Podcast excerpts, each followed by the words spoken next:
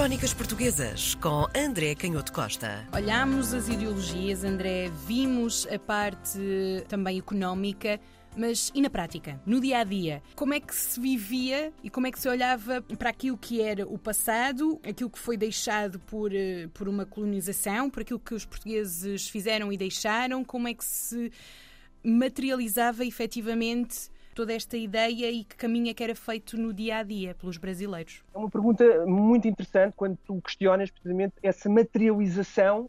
de uma vida que era anterior, mas que conjugava diferentes tempos históricos, diferentes culturas, podemos até dizer diferentes civilizações, as civilizações que já existiam na América e as civilizações que vinham de fora, como era o caso do, dos europeus, como é que tudo isso depois se materializava? Esses choques, não é? Constantes. Precisamente, chamou as estruturas do cotidiano. Hum. E, obviamente, essas estruturas tinham contradições, vou utilizar um, um, conceito outrora muito famoso nas análises marxistas, e essas contradições tinham precisamente a ver com a multiplicidade de interesses que ali se encontravam, mas como tu muito bem perguntavas, tinham uma concretização diária. No caso da, da Bahia, por exemplo, havia claramente a marca de um passado perdido, porque a Bahia tinha sido, durante muito tempo, a sede do governo-geral da colónia e, portanto, do governo-geral do rei da coroa, com toda a dignidade, com toda a pompa e circunstância, com todo o acesso ao poder que isso facilitava. Os interesses portugueses também estavam muito mais presentes, também por razões militares e, ao mesmo tempo, por essa tradição político-administrativa que, não nos esqueçamos, em 1822, nestes meses de maio, abril junho, julho de 1822, ainda estavam muito presentes. Na Bahia, isso era muito evidente, esse choque entre um passado, a ideia de que se tinha perdido esse antigo prestígio, mas ao mesmo tempo todas essas novas ambições que nós temos estado a observar naquilo que era a elite, as diferentes elites políticas brasileiras e também os setores da população mais desfavorecidos, incluindo as pessoas escravizadas. E isto era particularmente difícil e ambíguo quando se chegavam notícias, quando se sabia que, a partir das cortes em Lisboa, havia uma tentativa de voltar a esse passado e, eventualmente, voltar a permitir a que a Bahia desempenhasse um papel diferente nesta nova realidade. E chegavam notícias de que o caos que iria ser introduzido, ainda mais tirando partido deste clima de guerra civil, iria ser introduzido a partir de uma revolta das pessoas escravizadas, portanto, os portugueses iam tentar provocar uma revolta das pessoas escravizadas, e veja-se aqui a, a, contradição e os problemas que tudo isto acarretava, e essa insurreição iria ser instigada precisamente por portugueses infiltrados. Isto era, obviamente, olhado com grande desconfiança por uma certa classe média alta que se tinha habituado a viver de uma forma já bastante luxuosa, que utilizava mobílias com uh, madeiras nobres brasileiras no interior das, das suas casas,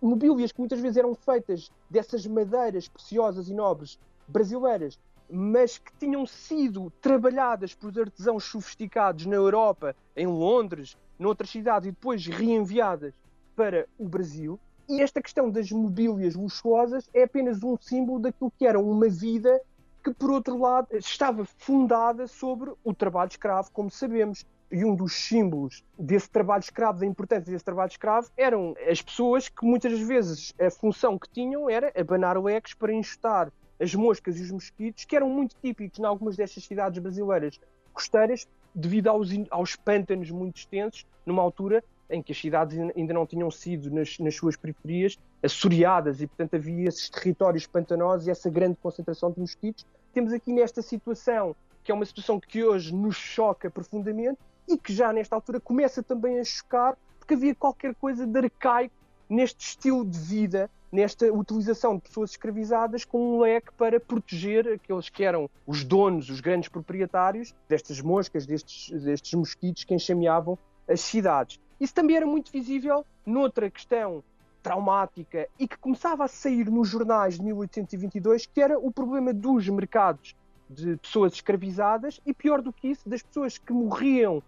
à chegada, ou logo nos dias imediatamente a seguir à chegada, e que depois ou ficavam uh, abandonadas nas ruas, os seus cadáveres, ou eram transportadas em carroças ao monte para zonas da cidade onde depois se procedia ao enterramento. Isso era muito, muito claro, por exemplo, no caso do Rio de Janeiro, no, no famoso sítio da Gamboa, onde esses escravos novos eram, essas pessoas escravizadas novas eram conduzidas e aí muitas vezes eram enterradas em condições chocantes para toda a cidade e isso era um problema tão claro que os próprios jornais de 1822 começavam a denunciar que existia ali um problema de humanidade do mais elementar, quanto mais não fosse, pelo choque que isso provocava em quem passava e pelas próprias questões de saúde que levantava. Este é outro símbolo dessa contradição que começava a ser muito clara e que apelava para uma transformação do sistema político. Isso depois tinha a sua materialização mais evidente ainda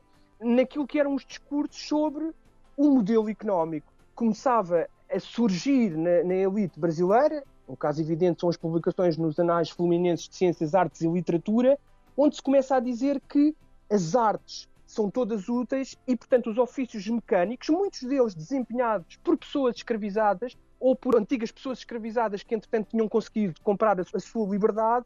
e que começava esse trabalho mecânico, esse trabalho de artesão, esse trabalho de transformação da indústria com as próprias mãos, através do raciocínio e dessa arte na construção de objetos mecânicos, de ferramentas. Essas publicações depois davam exemplos, os aquedutos, as mobílias, os utensílios e ferramentas, tudo aquilo que ornamenta as fachadas dos edifícios correspondiam a atividades, a indústria, a essas artes mecânicas que eram tanto ou mais importantes do que as tradicionais artes liberais, que eram as artes mais intelectuais, fosse a medicina, fosse sobretudo a teologia, o saber jurídico, o saber político-administrativo. Era muito evidente nesta vida de todos os dias e neste nível, como tu dizias, mais elementar da vida material e daquilo que era a experiência de cada um quando saía à rua, de que o sistema político comportava um arcaísmo que não podia continuar como estava.